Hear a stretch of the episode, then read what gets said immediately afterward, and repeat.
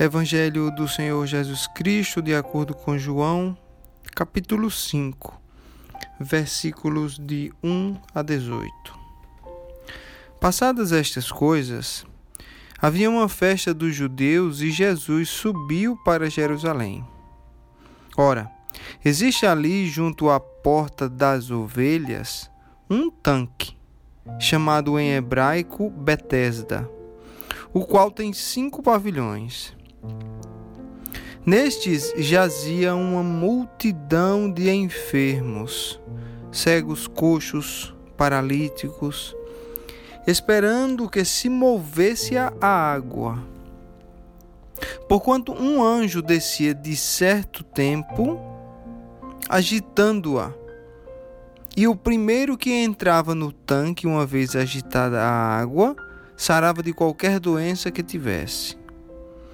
Estava ali um homem enfermo, havia 38 anos.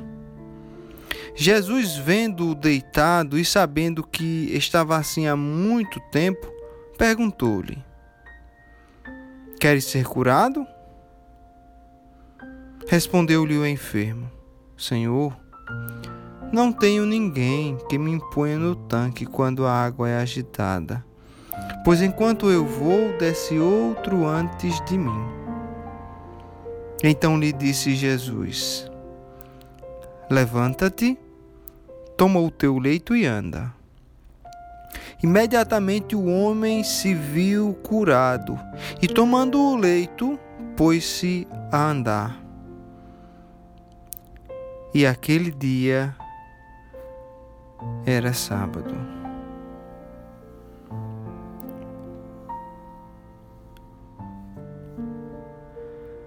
Hoje nós estamos meditando na cura do enfermo no tanque de Betesda.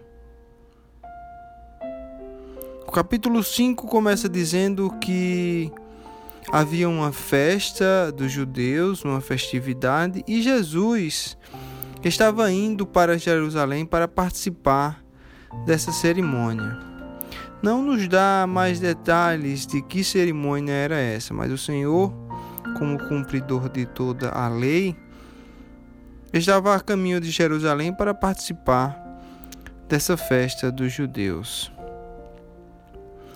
E existia junto à porta das ovelhas um tanque, um grande tanque onde se reuniam multidões de enfermos pessoas cegas, pessoas aleijadas, pessoas paralíticas que esperavam por um milagre.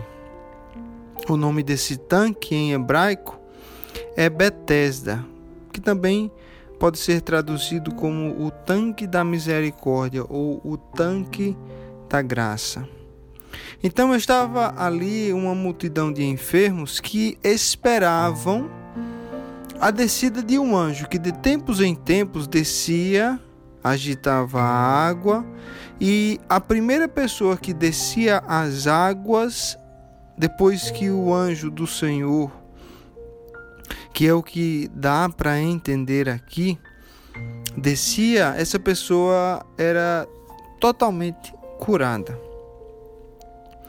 E entre essa multidão havia um homem Aqui nós não temos informação do nome do homem, mas nós sabemos que era um homem que já estava enfermo havia 38 anos. Não sabemos se essa doença estava com o homem desde o seu nascimento ou se ele adquiriu essa doença, essa enfermidade depois. Ao que parece, esse homem adquiriu essa enfermidade depois do seu nascimento, como nós vamos ver um pouquinho mais adiante.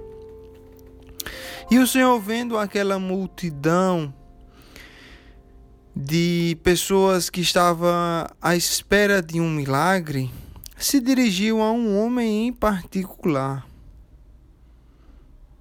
É interessante aqui que nós não vemos o relato do Senhor Jesus curando toda a multidão, ou, tu, ou curando uma grande parte dessa multidão. Pelo contrário, o Senhor Jesus Cristo escolheu um homem e fez a cura nesse homem em particular. O Senhor Jesus Cristo elegeu esse homem para receber a sua cura. Aqui talvez nos fale um pouco sobre a doutrina da eleição. Muitos são chamados, mas poucos os escolhidos. E o Senhor se dirigiu a esse homem e perguntou uma coisa óbvia. Veja que Jesus Cristo sabia, conhecia esse homem, conhecia o coração desse homem sendo Deus, e viu aquele homem junto ao tanque de Betesda, de Betesda esperando a cura, e mesmo assim perguntou: Queres ser curado? E o enfermo não respondeu de forma óbvia. A resposta óbvia aqui seria: Sim, Senhor, eu quero ser curado, eu estou aqui para ser curado. Mas não, mas esse homem parece que queria mais contar a sua história, mais explicar a Jesus por que ele ainda não tinha sido curado. Olhando para o passado, ele disse: Senhor, não tenho ninguém.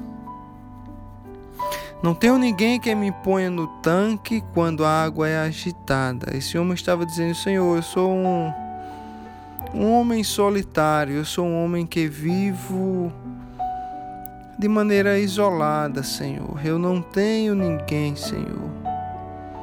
Eu não tenho ninguém de que depender, eu não tenho amigos, talvez, eu não tenho um familiar que esteja me dando um apoio nesse momento. Eu não tenho um Senhor, eu não tenho quem me salve. Ele diz que quando a água era agitada, enquanto ele ia, outro descia antes dele. Esse homem estava há 38 anos enfermo, mas ele não tinha desistido do seu milagre. Esse homem ainda tinha esperança no fundo do seu coração, porque se não tivera, não não poderia estar do lado do tanque de Betesda à espera de um milagre.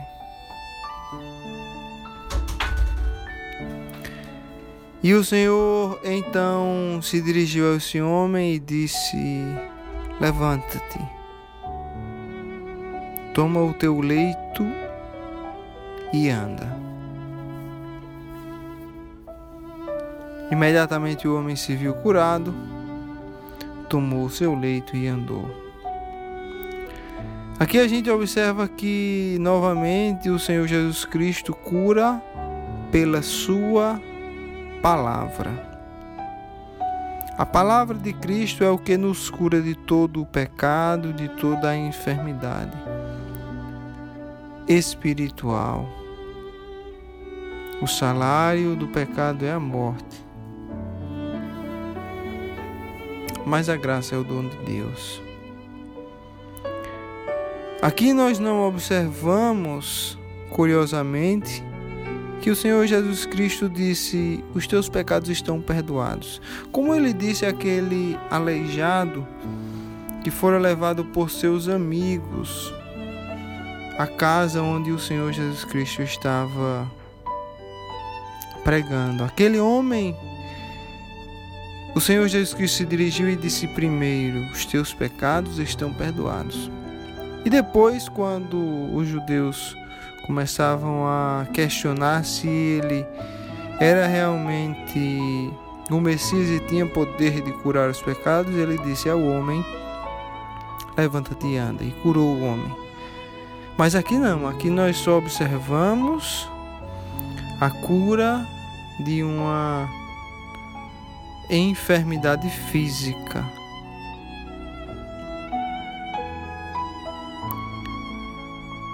Quantas pessoas procuram o Senhor para que apenas sejam curados do aspecto físico e não do aspecto espiritual. E depois que são curados, parecem que esquecem do Deus que o curou. É possível receber a cura do Senhor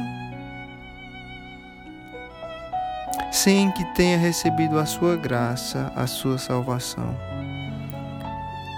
Nessa passagem não encontramos nenhum relato de que o homem quis um relacionamento íntimo com o Senhor.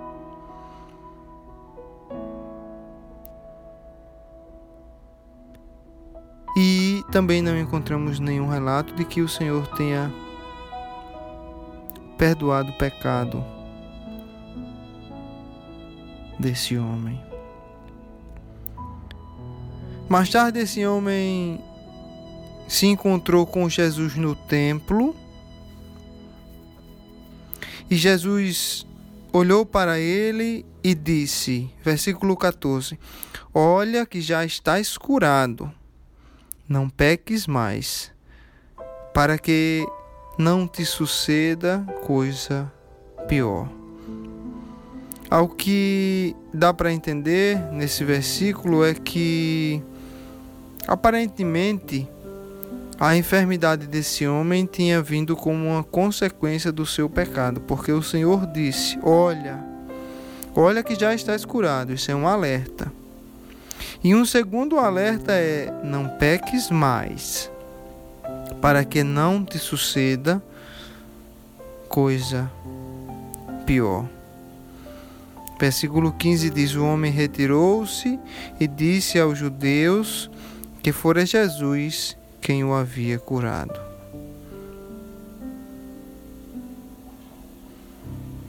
De forma interessante, nós não, nós não vimos nós não vemos o homem pedindo para seguir Jesus, o que seria uma atitude muito natural, uma gratidão da parte do homem, uma vontade de servir aquele que te curou.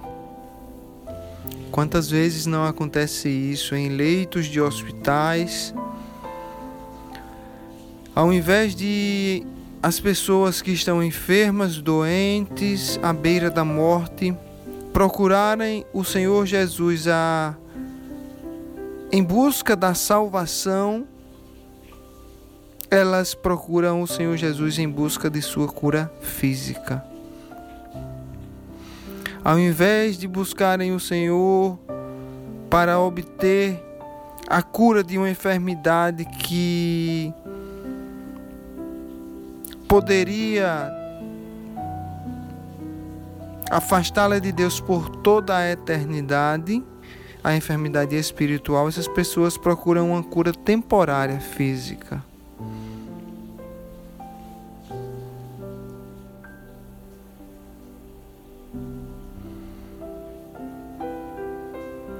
É muito importante meditarmos nisso. O que é mais importante? Recebermos o perdão eterno dos nossos pecados ou recebermos uma cura física temporária que mais tarde irá se dissipar.